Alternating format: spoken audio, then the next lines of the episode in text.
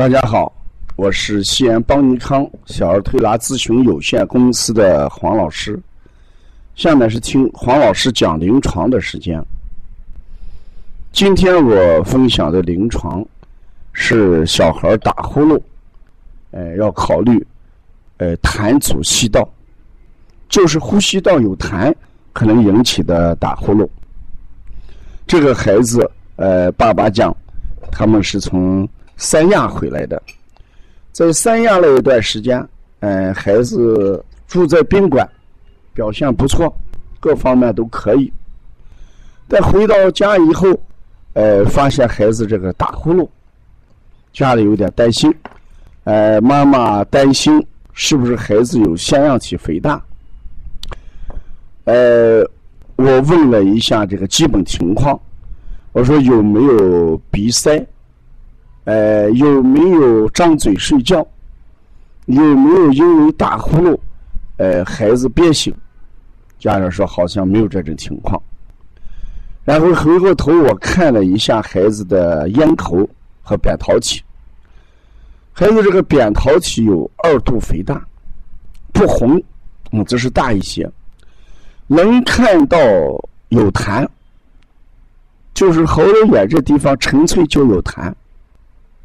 所以在这种情况下，我们把这种呃打呼噜就要考虑痰阻吸道，就是孩子这个呼吸道这个地方始终有痰液，所以呼吸起来哎就会有呼噜声啊。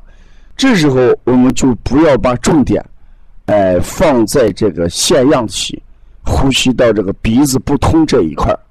我们重点应该从化痰排痰上来解决问题。如果孩子这个嗓子，呃，痰液，呃，被排出来，那他就不会打呼噜。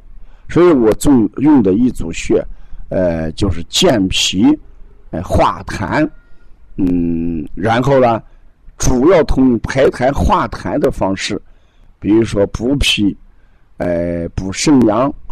呃，足三里、膻中，哎，四横纹、小横纹、丰隆穴、丰推肩胛骨，这些穴位它共同的特点，提高脾阳的化湿能力，还有一个什么化痰排痰的能力，啊，如果要给孩子结合一些中成药的话，像这种孩子可以喝一点什么橘红化痰颗粒，啊。在食物上，我们尽量就给孩子不要吃，呃，甜腻而生痰的食物啊。呃，这个孩子他们经常可以吃那个甜瓜，因为这个甜瓜它跟西瓜还不太一样，甜瓜它是有腻的东西，所谓腻是黏黏的这种东西啊。这个东西它容易生痰，同时这个孩子还喝着奶，也把奶也停一下啊。呃，还吃蛋糕，蛋糕这些东西也有滋生痰，因为甜腻的东西容易滋生痰。呃，两方面，一方面我们通过呃小儿推拿的手法来给他解决排痰化痰呃这些东西；另一方面，我们也可以呃用这个食疗或者一些简单的中成药给孩子解决症状。有的时候我经常讲。急则治其标，缓则哎治其本。当孩子打呼噜，呃，这就是一个很呃明显的症状的时候，我们要消除它，我们还是要先从化痰哎着手。呃，无独有偶，今天上午又来了一个孩子，这个孩子是个小男孩他呢喉咙里面也有痰。扁桃体也是肥大，他不打呼噜，我们推拿师却发现他眼睛上面有这个什么，呃，腺粒症，已经有萌发腺粒症。那事实上，我们在治疗腺粒症的时候讲，腺粒症它有个特点，它是什么？就是痰壶与痰有关，与脾胃有关。这个孩子也是在老家玩了一段时间，我前面讲过啊，说线粒症是怎么样？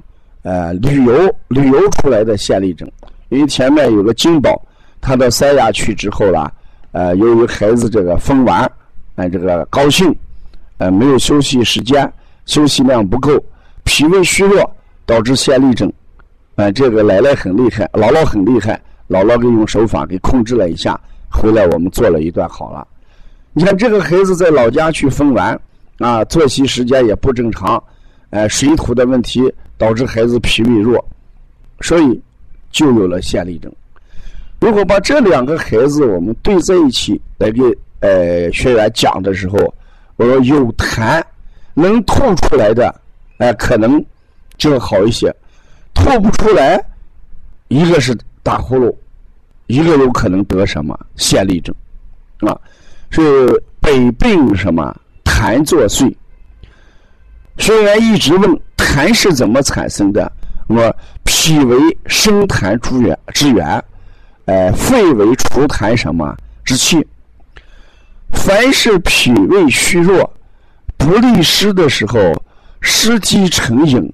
引聚什么成痰啊？所以脾胃虚弱的人痰就多一些。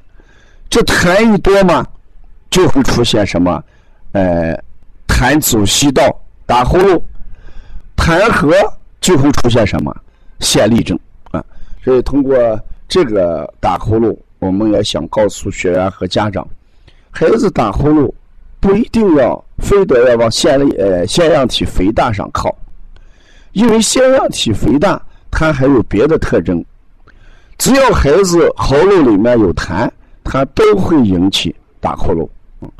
如果要了解邦尼康更多的文化资讯，大家可以加王老师的微信：幺三五七幺九幺六四八九。谢谢大家。